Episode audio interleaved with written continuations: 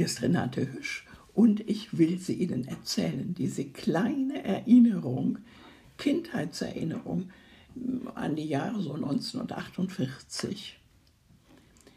Ein erster Satz, den ich als Kind überhaupt nicht verstanden habe, aber es klang so gemütlich. Trink Esene Schnaps. Trink Esene Schnaps. So war sie, Frau Grete, in ihrer großen Küche nach Kriegsende. Die ersten Kölner kehrten zurück aus der Evakuierung und Gefangenschaft.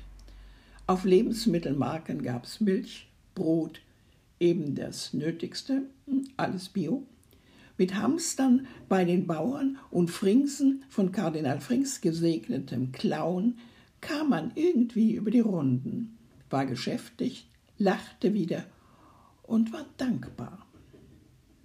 Der Dom stand noch, drumherum Trümmer. Ja, und eben auch Frau Gretes Küche. Es gab diese Wunder im heiligen Köln. Der Herrgott, der rheinisch-katholische, hatte seine Hand gehalten über die wichtigen Dinge des Lebens. Den Dom und Frau Gretes Küche.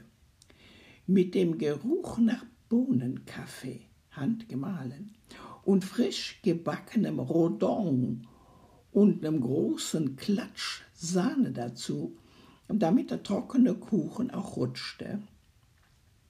In dieser gottseligen Küche stand ein riesiger Herd, immer geheizt, sommers wie winters, zum Kochen.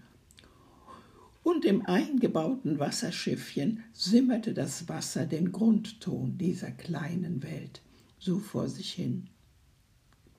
Rundherum verlief die glänzend polierte Ofenstange in meiner Augenhöhe.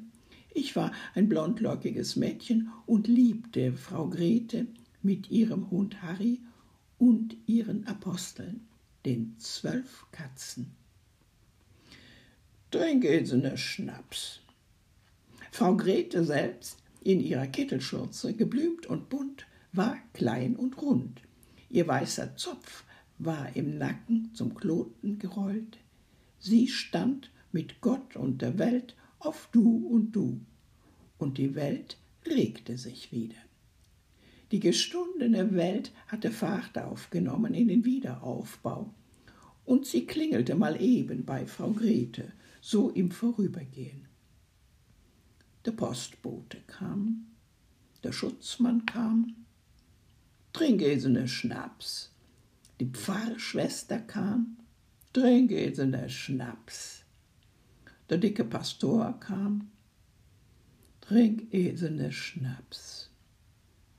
Der dünne Kaplan kam, du kriegst keine Schnaps, du brauchst Milch und jet in der Ribbe. An ihrem großen Tisch war immer Platz für jeden, der kam. Da stand die große Kaffeekanne, Zwiebelmuster blau-weiß, gute Butter und Klatschkäse und Rübenkraut und Schinken und rheinischer Platz und riesige Scheiben Graubrot. Grete hatte da so ihre bäuerlichen Quellen. Das Boot war rund und knusprig und aus meiner Sicht viel größer als sonst irgendwo. Sie drückte es an ihre weiche Brust schnitt kräftige Scheiben ab, und dabei hielt sie ihren Herrgott mit Beten auf dem Laufenden. Sie betete alles, was man nur beten kann. Vater unser, Herrgott, du musst einen Augenblick warten, der Hunk hat Hunger. Sie legte Brot und Messer beiseite und fütterte den bettelnden Harry. Jetzt bin ich wieder da. Der du bist im Himmel, geheiligt. Na Augenblick, die Katzen haben auch Hunger. Sie legte Brot und Messer beiseite, füllte den Napf und die Apostel fraßen rundherum schnurrend. Herrgott, et jet wigger, geheiligt werde dein Name, dein Reich komme, dein Wille geschehe, wie im Himmel, so auf Erden. unser tägliches Brot gib uns heute. Ja, diese Welt war mir nach dem Krieg ein Zuhause, ein gütliches Zuhause, auch dank Frau Grete.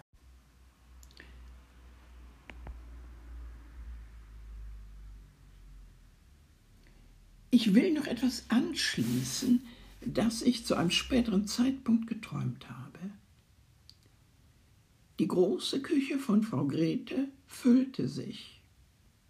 Drehgesene Schnaps. Immer mehr Menschen drängten sich durch die Tür. Irgendwie fanden alle Platz am gedeckten Tisch. Mein Mann kam durch die Tür.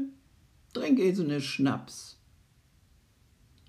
Auch er trank einen mit. Wach ich oder träum ich? Er mag gar keinen Schnaps. Danny und Jürgen von gegenüber fanden auch noch Platz. Jetzt kam auch ich noch durch die Tür, jetzt mit über 70. Ich wunderte mich, dass überall im Haus Licht war ein einziges Palavern, riesiges Stimmengewirr. Und dann, mit einem Mal, war alles dunkel und still. Halb wach langte ich zu meinem Mann links neben mir. Ich habe geträumt, das Haus war hell erleuchtet und überall waren laute, aufgeregte Stimmen. Familie Schmidt war auch da. Ja, die Polizei hat unten im Haus alles überprüft, ist nichts gestohlen worden, alles in Ordnung. Nachbarn hatten die Polizei gerufen, weil unsere Haustür in der Nacht offen stand. Zufrieden drehte ich mich auf die Seite und schlief weiter. Wie mein Traum dann weiterging, das weiß ich nicht. Am folgenden Morgen klingelte Danny. Da seid ihr ja mit dem Schrecken davongekommen. Die halbe Nachbarschaft war auf den Beinen, aber die Polizei hat ja gründlich Arbeit gemacht. Wie? Wer? Wo? Polizei? Na, mit großen Strahlern hatten sie euer Haus und den Garten und die halbe Straße ausgeleuchtet. Langsam dämmerte mir, die Nahtstelle von Traum und Wirklichkeit, von Vergangenheit und Gegenwart, ja, das war sie. Trink Esene Schnaps, das hätte sie wohl gesagt, Frau Grete. Ein Kaffee wär mir jetzt ganz lieb.